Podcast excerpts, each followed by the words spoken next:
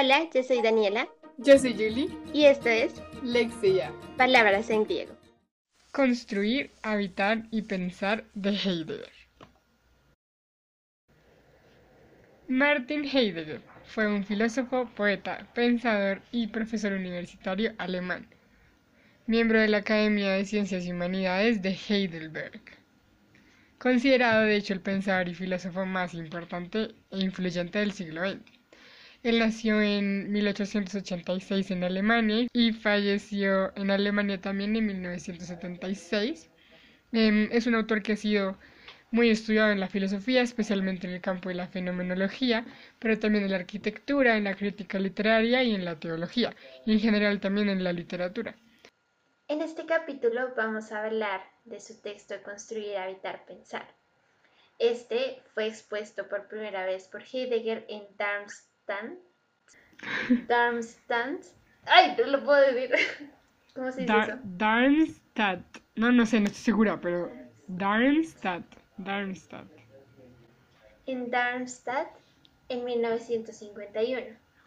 Para hacer un contexto, en ese momento Alemania estaba pasando por una escasez de viviendas eh, como efecto de la Segunda Guerra Mundial y esta reflexión que va a hacer Heidegger sobre el construir, el habitar y pensar va a ir alrededor de esta situación y el concepto de la casa en ese momento en Alemania se estaba dando una construcción de viviendas masificadas que, según él y más adelante vamos a hablar, eh, decía que estaba destruyendo la base misma de la habitabilidad.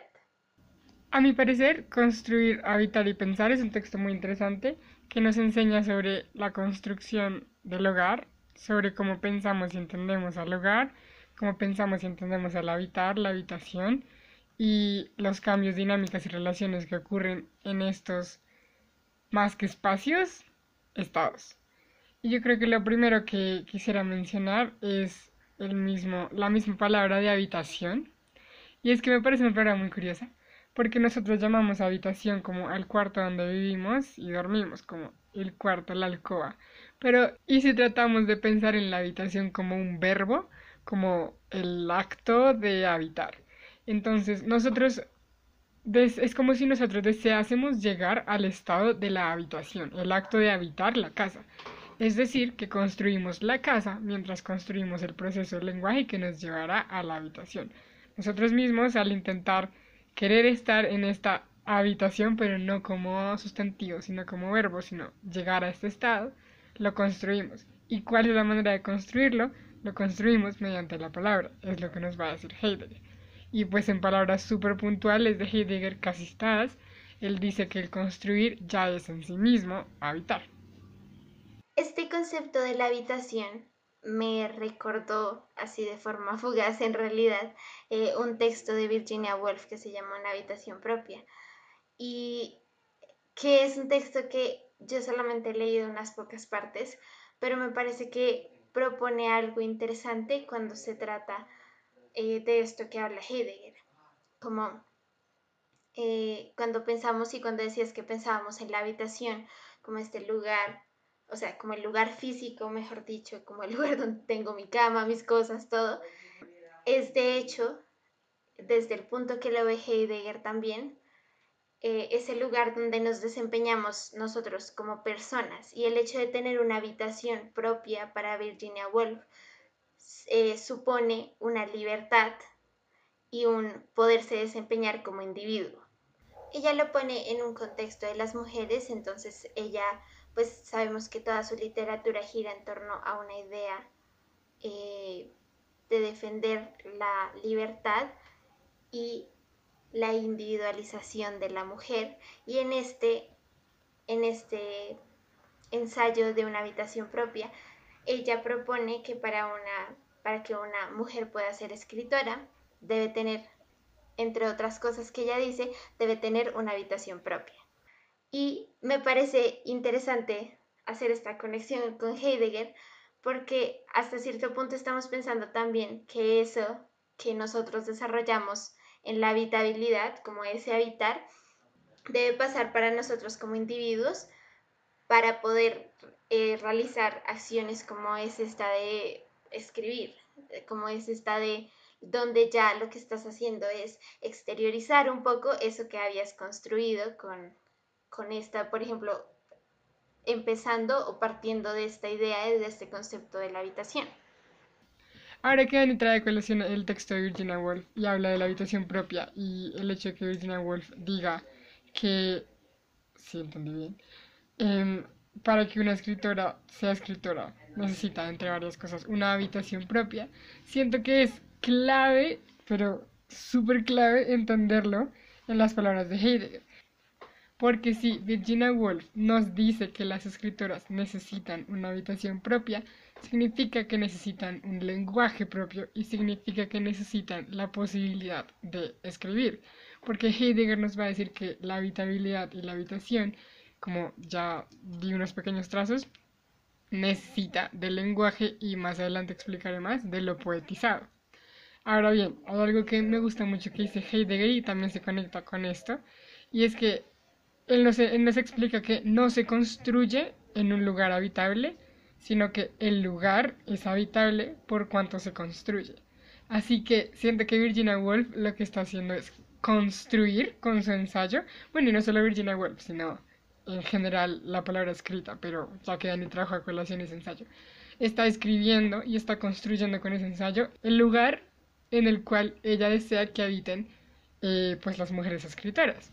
Lo cual me parece muy interesante, no lo había pensado y me parece muy chévere que puedas encontrar este tipo de conexiones entre la teoría de Heidegger y las actitudes y las, los actos de otros escritores. La verdad es que yo no he buscado bien la conexión entre estos dos, fue algo eh, muy espontáneo, la verdad. Pero el, o sea, estoy casi segura de que debe tener una conexión y una alta influencia de lo que dijo Heidegger, porque frente a esto que decías, eh, con esta idea que la mujer necesitaba una habitación propia para poder escribir, sí siento que este espacio puede existir debido a que allí se construyen cosas y es allí donde se van a construir cosas, es allí donde la persona, en este caso, en el caso de Virginia Woolf, eh, la mujer puede construir su obra, puede utilizar la palabra y creo que es también un, una forma de invitar, sí, como a esa individualización que se necesita también para luego exteriorizar eh, lo que uno está construyendo. Además, es que mientras la construcción sea posible, la habitación también va a ser posible. Y Heidegger nos dice que una vez la construcción es posible, necesitamos ser capaces de habitar. Cuando la construcción se está dando, es, es decir, que hay espacio para la habitabilidad, pero debemos nosotros ser capaces de habitar, no cualquiera lo es. Así que él nos dice cómo somos capaces de habitar, qué es lo que nos llama al habitar. Y Heidegger dirá que la falta de una patria es la única exhortación que llama a los mortales al habitar. Y es aquí donde el tema del viaje, la salida, la llegada cobra relevancia en la noción de habitar, en la noción de construir y de pensar, que propone Heidegger. Y otra vez es muy curioso que haya salido muy espontáneo el texto de Virginia Woolf, pero otra vez siento que casa aquí perfectamente, porque, bueno, y en la historia en general, porque muchas veces necesitamos de esa de ese rechazo, de ese exilio, de haber estado por fuera, de haber salido, para poder regresar. Y una vez se regresa con el pensar y el construir del lenguaje, es que podemos habitar ese lugar de regreso. En el caso de escritoras creo que ve claro, pero pues lo puedes encontrar tanto con imágenes literales como con imágenes ya un poco más metafóricas, como las de las mujeres escritoras. En esta parte que Heidegger habla sobre el puente como interpretación personal, lo sentí muy cercano a todo eso que hablamos en la filosofía del lenguaje cuando hablamos que cuando nombramos algo existe.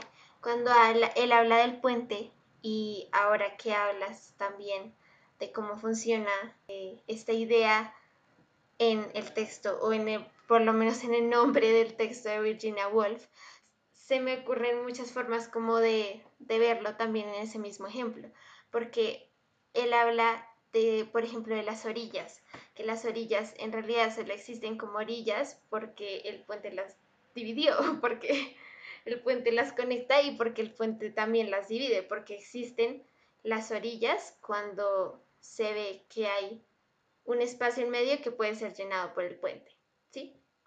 Entonces, por ejemplo, si pensáramos en la construcción física de una casa y hablamos de una habitación propia, creo que el hecho de que haya habitaciones por sí mismas no le da todavía la, sí, la segmentación, mejor dicho. Cuando hablamos de una habitación propia, estamos segmentando y estamos diciendo que hay algo afuera, que hay algo común y que hay algo individual. Y ese haber algo común y algo individual es también algo que ayuda en el argumento de Virginia Woolf a entender cómo aparece, por ejemplo, el escritor en, la sociedad, por ejemplo. Eh, hay algo que me parece muy interesante y que es un debate que siento que nace del texto de Heidegger y es cómo podemos ver la obra eh, frente a la sociedad y frente a lo individual. Porque cuando él dice que estamos construyendo, cuando él habla del construir y el habitar, eh, siento que hay una sugerencia de que no podemos hablar de una obra que nació de ese construir y de ese habitar sin saber lo que hay alrededor de ella. Entonces ahí estamos tocando de nuevo el, el tema de lo individual y lo, y lo colectivo, por decirlo así. Entonces me recuerda muchísimo a una frase que decía que escribir es un acto político. Siento que el habitar para el escritor significa hasta cierto punto no ser pasivo con sus letras frente a su alrededor. Y el habitar le, le da la oportunidad, mejor dicho, y también requiere de él que no se quede en lo individual. Creo que has mencionado muchos elementos que vienen, que son súper pertinentes en la conversación o en el texto de Heidegger, y es que hablar de la casa y del hogar, creo que es inevitable tener que hablar de, del viaje y de, como tú dices, una adentro y una afuera. La casa, yo creo que solo es casa por cuanto hay algo afuera. Hay algo afuera que no pertenece a nosotros y es un lugar o un estado foráneo que no pertenece a la casa. Y creo que eso se puede demostrar con nuestras vidas mismas. Tú sales a la casa y ya no estás en la seguridad de tu casa, ya no estás en tu hogar ya no estás con los tuyos. Uno en la casa se comporta diferente, uno en la casa es, no sé, como que uno sabe con quién está al lado y sabe que no lo van a juzgar, digámoslo así, pero cuando sales a la casa sales a enfrentar un mundo nuevo. Esto es un ejemplo súper básico, pero yo siempre lo he sentido como si alguna vez han jugado Minecraft. Pero es que me parece un ejemplo claro. Em, de hecho, uff, Minecraft es excelente para mirar la teoría de Heidegger. O sea, imagínense un mundo de Minecraft, en, ustedes recién entran. No hay nada más que un mundo, no hay nada más que un mundo. Y ese mundo no tiene nombre, eso no tiene ni una afuera ni una adentro, porque no hay nada que le haya puesto fronteras, es solo el mundo. A medida que ustedes van avanzando y colocan un bloquecito o cuatro bloquecitos a sus lados, como quien dice que los cercan y te dan a ti un espacio propio en el cual no puede haber ningún otro bloque o ningún otro ser, ningún otro muñequito de Minecraft, es que tú haces tu casa. Y así no sea la casa que nosotros como una cama y unas paredes súper lujosas ventanas, ¿no? Sino que ese simple espacio, ese simple estado de no ser lo que está fuera tuyo, ya te hace estar en la casa. Y eso siento que te da la noción de seguridad entonces sabes que no te pueden atacar los zombies, ni los esqueletos, ni las arañas. y yo siempre que salgo de mi casa, ya pasando la vida real, yo salgo de mi casa y me siento como en Minecraft. Siento que cierro la puerta de mi casa y hay un mundo entero afuera en el, al cual no le pertenezco, el cual no me pertenece y el cual me puede hacer daño en cualquier momento. Y creo que uno de los ejemplos también para entender cómo funciona este concepto de la casa del que hablas es pensar cuando nos sentimos en en hogar en otros lados donde no es la casa. Y creo que esto es algo muy fácil de pensar en el ejemplo que estamos viviendo justo ahora. Y eso que decía Heidegger de que no sabemos habitar o hemos perdido la, la, esencia del habitar, de la habitabilidad, es algo muy interesante de pensar hoy en día. Como la primera vez que nos quedamos solos en la habitación en cuarentena, la primera vez que tuvimos que quedarnos tanto tiempo en la habitación, tanto tiempo en la casa, nos dimos cuenta de que tanto habíamos habitado nuestra casa. Porque, por decirlo así, por ejemplo, y utilizando los mismos ejemplos que tú decías, nosotros sentimos y cuando hablamos de una casa, sentimos que ese es el lugar donde hay un mundo aquí y hay una fuera de él donde no me, por, decirlo así, no me siento eh, igual que como me siento dentro, ¿sí? Eh, creo que eso lo podemos poner con muchos otros ejemplos de cuando nos sentimos en casa, por ejemplo, con ciertas personas o haciendo ciertas cosas. Y es, creo, un ejemplo de eso que decía Heidegger, de la carencia de saber, de poner en práctica la esencia del habitar. Porque volviendo al ejemplo, cuando nos quedamos solos en la casa, fue problemático para muchas personas, porque no era un lugar en el que hubiéramos, nos sintiéramos 100% cómodos o que hubiéramos construido 100% por estar también en otros lugares, ¿sí? Y vemos cómo tal vez construimos en otros lugares, en otros espacios, en otros contextos. Y es interesante verlo, pues me parece interesante hacer esta, este ejemplo y este contraste con lo que está pasando ahora. Porque esa casa o el concepto de casa que tenemos como algo físico, en realidad Heidegger nos pone a pensarlo en muchas otras partes y nos hace olvidar un poco de eso físico, como nos hace sentir lo que es la esencia de la casa, eh, más allá de las paredes, de las ventanas, de todo eso. Y nos damos cuenta de eso mucho más ahora, como que tanto esta casa física en la que estoy viviendo es mi casa. Y todos estos ejemplos, tanto el de Minecraft como el del contexto actual, tal vez un poco más serio, perdón, eh, creo que demuestran otra de las sentencias que me parece muy interesante ver, o que salen de la interpretación del texto de Heidegger, y es que la casa, el hogar, no se narra a sí misma. Es el viajero el que habita, construye y piensa la casa. Como dice Dani, me gusta esto de pensarlo con el contexto actual. Cuando nosotros llegamos a la casa, nos vimos obligados a quedarnos en la casa. Significa que volvimos a la casa. Pero para poder decir que volvimos a la casa, necesariamente tuvimos que haber salido. Así que ese regreso a la casa implica que alguna vez hubo un viaje, que puede ser físico o espiritual, pero siempre hubo un viaje. Y el viaje implica a su vez un cambio, un cambio en quien viaja porque esta persona que, que, viaja es la que adquiere identidad, reconocimiento y conocimiento durante el viaje.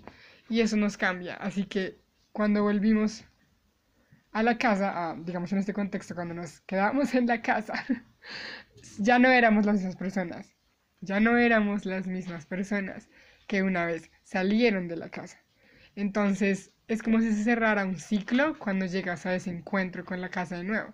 Pero como dice Dani, la casa cambia también. Y asimismo, siento que en el contexto actual va, a pasar cuando salgamos de la casa, como luego de haber construido, luego de haber funcionado de una forma diferente dentro y haber estado tanto tiempo dentro, cuando volvamos a salir, vamos a ver que mientras estamos dentro de la casa pudimos ver lo que habíamos dejado atrás o esos otros lugares en los que habíamos estado eh, y vamos a poder regresar a esos otros lugares. Entonces me parece interesante porque así como ha funcionado con la casa, ahora que hemos estado tanto tiempo en la casa, siento que va a funcionar algo así cuando volvamos a salir. Y no vamos a ser los mismos porque aquí mismo hemos construido y han pasado muchas otras cosas se han llevado a cabo muchas otras situaciones y hemos podido desenvolvernos de formas distintas en este tiempo que hemos estado en la casa. Entonces siento que va a funcionar también de la forma contraria. Yo quisiera ejemplificar esto último que dijo Dani con una imagen, a mí me parece muy bonita, que la menciona Holderlin, el poeta Holderlin, pero Martin Heidegger la expresa en un libro llamado Aclaraciones a la poesía de Holderlin, Em, escritas entre 1936 y 1968, que es la imagen de la casa como madre, o la imagen de la casa femenina. Eh, Martin Heidegger habla sobre un poema llamado Regreso al hogar, a los parientes, de Hölderlin, y quisiera leerles una pequeña estrofa súper corta, que dice, Allí es donde me reciben, oh voz de la ciudad, voz de la madre, oh, tú tocas, tú despiertas dentro de mí algo hace largo tiempo aprendido pero aún sigue ahí, aún os florece el sol y la dicha, queridos míos, y hasta diría que lucen en vuestros ojos con más fuerza que antaño. Heidegger lo que hace es hablar de un hogar femenino cuando explica este poema. Él hace una aclaración, que es una pregunta, leo rápidamente, Heidegger sobre Holderlin dice esto. ¿Acaso no, ¿Acaso no serán los hijos de la tierra aquellos que lejos del suelo de la tierra natal, pero con la mirada puesta en lo sereno de esa tierra que les resplandece desde lejos, dedican su vida al hallazgo aún guardado y la gastan marchando al sacrificio? En este caso, la casa a la cual se está llegando es la nación, en el poema que leí de Holderlin, bueno, la estrofa del poema que leí de Holderlin, y esta nación aparece como una casa femenina y material, a la que no se puede volver de la misma manera como antes. Entonces la tierra o la nación es esa madre tierra, literalmente. Y por más de que se quiera uno, por más de que uno quiera volver al lado de la madre, tanto ella como casa y nación, como el hijo, como viajero y sujeto, han cambiado notoriamente. Por más cerca que queramos estar de nuestra madre, nunca vamos a volver a ese primer hogar, a ese útero materno, porque pues, es imposible. Y aunque hay rastros de un pasado, recuerdos y lazos que te conectan con ese primer hogar, todos esos elementos necesariamente han cambiado durante el viaje. Y tanto esto último que mencionó Dani como esta manera que intenté ejemplificar lo que mencionó Dani, nos muestran, como ya Dani había mencionado en un momento, que la casa es no es un lugar físico. Existen individuos exiliados incluso antes de salir de la casa. Entonces la casa en sí misma, yo creo que Heidegger nos la muestra como una iteración, es decir, como una repetición, pero las iteraciones nunca llegan a un lugar puntual. Es una operación matemática en la que tú repites y repites un procedimiento, pero nunca llegas a un resultado final como la respuesta es esta, sino que lo que haces es llegar, porque ese, no es tu objetivo, tu objetivo no es llegar a un resultado concreto, sino llegar a una aproximación. Así que para mí así funciona la casa.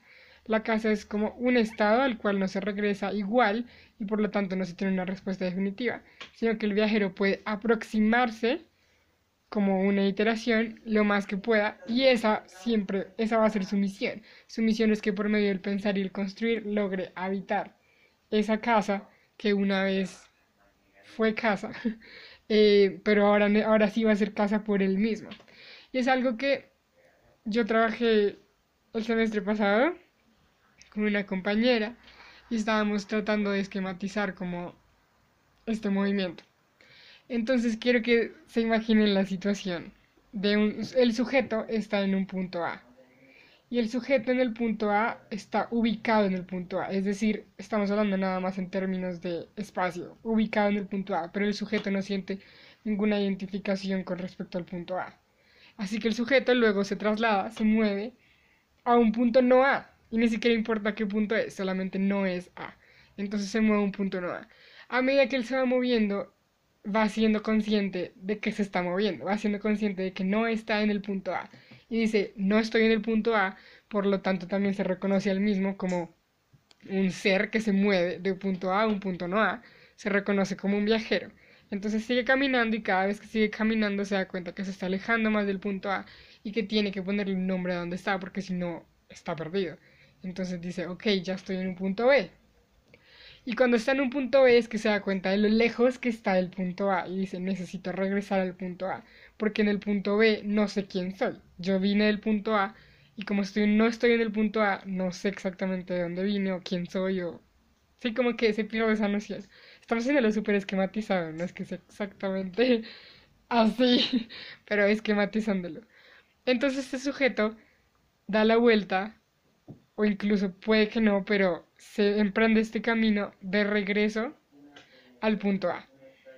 Y sigue caminando y cuando llega de nuevo al punto A ya no está ubicado en el punto A, sino que está posicionado en el punto A. Porque ya Se reconoce como una persona que viajó, que salió, que volvió y ya entiende el sentido de su viaje y entiende que el punto A es su hogar. No lo entendía, no entendía que esa era la casa que él estaba construyendo porque no había salido de ese lugar. Y creo que hay algo muy interesante ahí en lo que dices frente al contexto del texto. Como cuando hablamos de esta construcción masiva de casas, y es como pensar que la casa no solamente se construye en la casa, como estando físicamente en la casa, sino también en el proceso del viaje y en el proceso de estar en un lugar que no es la casa y ver desde allí la casa, como considerar desde allí la casa con respecto a este otro lugar. Si pensamos en eso, en el contexto que, en el que está el texto, eh, ese que nombramos al comienzo, eh, imaginemos que estas personas ya tenían una, ya tenían una casa y ya habían construido la casa en cuanto a todo lo que significa la casa ahora están en otro lugar y están en otro lugar diferente a esa casa. Entonces es muy difícil, por decirlo en la esquematización de Julie, eh, ellos están en el punto B y les están diciendo que ahora el punto B es su casa. Claro. Entonces es uno ahí como que entiende también de dónde viene el texto de Heidegger eh, al decirnos todo esto en este contexto, porque es como en la esquematización ellos ya habían reconocido al punto A como su casa y de repente les están diciendo, están poniendo un cartel que dice en el punto B que dice casa. Y ellos son como, pero eso no es mi casa, es como... Claro. Eso no me pasó. En un semestre anterior, eh, en una de las clases, nosotros vimos una película que se llamaba La casa de Jack. Y yo pensé mucho en esta película cuando estaba leyendo el texto de Heidegger, porque la película va alrededor de este personaje que está construyendo su casa.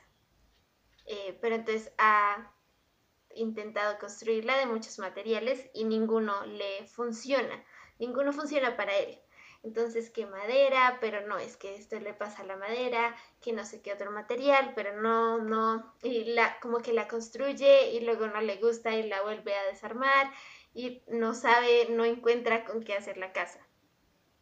Mejor dicho, el nombre de la película, La casa de Jack, lo entiendes al final, cuando él finalmente encuentra el material con el cual va a construir su casa y con el cual construye la casa que sí es, en términos de Heidegger, que sí va a tener todo lo que tiene la casa, o sea, que sí va a significar para él eh, su hogar, por decirlo así. Esta, como toda la película, está envuelta en un análisis y en una reflexión sobre el arte y sobre el arte contemporáneo. Sin embargo, solamente sacando la colación como un ejemplo de en el texto de Heidegger, me parece que para Tal vez para aquellos que hayan visto la película sea un poco más comprensible, pero voy a tratar de darles sin spoilers. Eh, este hombre es asesino y al final el, el material de la casa que va a utilizar para la casa son cuerpos humanos. Y cuando uno lo piensa en términos de todo lo que ha pasado, de todo lo que ha pasado en la historia y de cómo hemos conocido a este personaje, siento que uno queda con una sensación de, sí, puede ser muy grotesca la imagen puede, para uno, pero no hay otro material con el que él podría haber hecho su casa. Como tiene sentido que sea esa en términos de lo que decía incluso Heidegger. Entonces, las, las otras casas no eran habitables para él. Él construía sin construir en realidad. Y solo fue su verdadera casa la que estaba hecha de aquello que había sembrado toda la vida, la que había habitado incluso antes de hacerla material. Este ejemplo que acaba de dar Dani me pareció increíble. Yo no he visto la película, eh, pero lo que dice Dani me parece clave y clave para verlo con Heidegger. Y mucho más porque Dani también me contó que la película eh, se enfoca también en hablar del arte. Y creo que es fundamental que también mencione el arte, porque entonces Heidegger nos va a hablar de que si la casa es este estado que, del cual ya hemos discutido, nos va a decir que la habitación y la habitabilidad está en lo poetizado. Sí, lo que significa que la habitación, recuerden, como verbo, eh, requiere el lenguaje y requiere la palabra y requiere del arte. Entonces, pues en esta película tenemos que el personaje tiene un lenguaje bastante diferente, pero es en esa palabra, en ese lenguaje, en el que encontramos podría incluso ser la mayor de las aproximaciones a la casa. Y creo que por eso es que Heidegger nos va a decir, pues, una frase que es muy famosa para nosotras, que es que el lenguaje es la casa del ser. En el lenguaje es, es en donde se guarda el ser y lo poetizado es entonces nuestro refugio. Y se vería en la película, como que su lenguaje era este arte, pues esto que él llamaba arte, y ahí estaba él, ahí estaba su ser. Por lo tanto, no había ninguna otra recurso o herramienta con la cual pudiese hacer su casa, porque no estaría guardando su ser y no podría ser su refugio hay muchos puntos desde los cuales se puede interpretar la película eh, cuando se habla de arte. Sin embargo, o bueno, uno de los puntos más importantes es cuando se habla de la importancia del material, porque está hablando de un arte contemporáneo. Sin embargo, ahora que hablamos de esto, también encuentro una gran conexión con la película eh, y cuando se hablaba del material, porque el material no solamente es si la cosa en sí, sino como lo denominas, como lo que hace el material, también, así como se hace todo lo demás, es la palabra, es el lenguaje. Y eso es algo que se ve muchísimo en la película, todo el tiempo. Eh, dos ejemplos muy concretos son eh, cuando él está hablando de lo que hace él, que él dice que es ingeniero y no arquitecto. Hay una importancia para él en hacer la distinción entre ingeniero y arquitecto y hay una distinción incluso, eh, siente uno que a veces como rencorosa del hecho de ser ingeniero y no arquitecto, como es ingeniero, eh, que es, o sea, como el que maneja los números, el que tiene todo esto, el que eh, pone en práctica las fórmulas, pero no arquitecto, que es el que crea. Entonces hay un, hay un, como un problema para él, hay un choque ahí para él. A él le molesta no poder ser el que crea. Eh, y esto viene de la palabra, viene del, del nombrar las cosas. El otro ejemplo que quería abordar es en cuanto a los materiales, en cuanto a lo que hablaba de los materiales, hay un punto en la película en el que él está buscando para un asesinato una bala específica y, o sea, debe llamarse así, debe ser esta bala en específico. Y siento que en ese momento uno puede interpretarlo con respecto al arte contemporáneo eh, con la importancia del material. Sin embargo, también hay una importancia del nombre, porque solamente cuando él dice que los mató con esta bala, con este nombre, es cuando para él tiene sentido como obra de arte creo que todas estas asimilaciones del lenguaje son a lo que quiere ir Heidegger o son ejemplos de lo que decía Heidegger, porque solamente cuando le damos estos nombres es que cobran un sentido y un significado especial y existen las cosas como Jack las quería ver. Es en el lenguaje donde se pone, creo yo, a prueba como la existencia y el habitar. Entonces, en ese sentido, dejando de lado, y pues dejando de lado, pero teniendo en cuenta igualmente lo que nos dejó el ejemplo de la casa de Jack, siento que cuando hablamos del escritor, por ejemplo, eh, el material del escritor es el lenguaje, pero no solamente el del escritor. Como de todos en general, todo para existir requiere del lenguaje, requiere del pensar. El pensar es algo dificilísimo de, como de conceptualizar, de decir qué es. el pensar es algo difícil de pensar. Pero existe una relación entre eso y el lenguaje, o sea, el lenguaje, aún así el pensar, y si pensamos en el pensar, necesitas de la palabra pensar para decirlo. Al menos la palabra pensar es lo más concreto que sabremos sobre pensar. Entonces, lo necesita el ser humano en sí, pero el escritor lo pone en el papel y el escritor utiliza el lenguaje eh, de forma, mejor dicho, de la forma utilizando el mismo, los mismos términos del ejemplo de la casa de Jack, el escritor lo utiliza como el arquitecto, mientras que cualquier persona lo podría utilizar tal vez como el ingeniero. Entonces, creo que, creo que es algo eh, a veces complicado de ver, pero creo que es algo que puede hallar la conexión entre lo que dice Heidegger y el oficio del escritor y el escritor está creando, pero está haciendo lo que hace el lenguaje y está utilizando la esencia de lo que quiere hacer el lenguaje. Y con el lenguaje está creando personas, está creando lugares, está ampliando significados y fronteras eh, de una forma como lo hablábamos del arquitecto en el ejemplo de la casa de Jack.